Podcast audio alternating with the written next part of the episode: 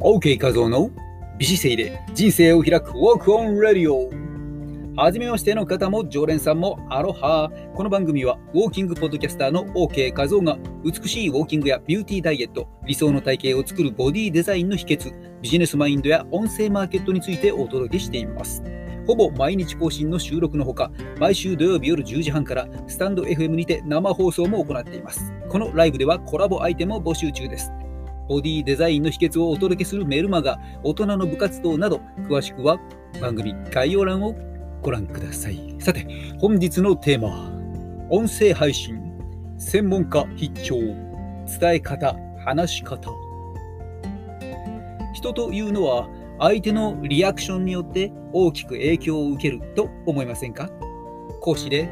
登壇した方ならば、教壇に登った方ならば、お分かりかと思いますけども、リアクションによって結構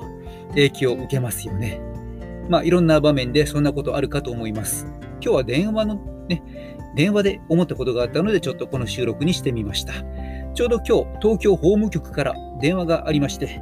まこれは役員の住院についてですね、役員の住人の提出の書類の確認の件だったんですけれども、法人やってるとね、この確か株式会社だと10年に1回で OK なんだけど、この一般社団法人だと2年に1回、その代表理事、理事などの役員の選出をして、それが変更が一切なくてもですね、もうこの2年に1回は登記の変更を申請しなきゃいけないんですよ。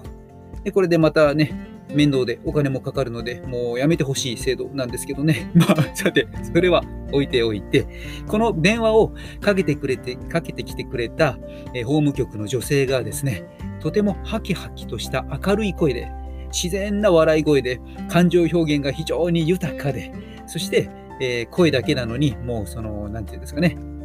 ありふありとその表情までもが僕の目にね、浮かぶ、そんな方でした。まあ、メリハリのある声のテンションで見事に人を引きつける話し方でした。で、ここから学ぶに、音声配信においてもですね、同じ放送内容だったとしても、その伝え方、話し方一つで、リスナーさんの反応も大きく左右するんだろうなと感じました。まあ、私の場合は、パソコンとか法律、行政手続き、こういった普段使い慣れない難しい言葉や専門用語が多発しがちなお堅い内容の説明の時にですね、こちら頭がもうね、混乱してよくわからないね、えー、そんな時にカチンカチンに硬い対応をされてしまって、いや、このように決まっていることですので、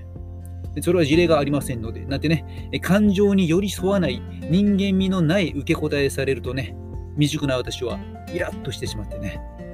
待ってこら、と、まあ、眼光鋭くなってしまいがちでしたが、今は深呼吸をして、うん、落ち着け、俺、とね、心で 叫びながら、極力丁寧に対応しています。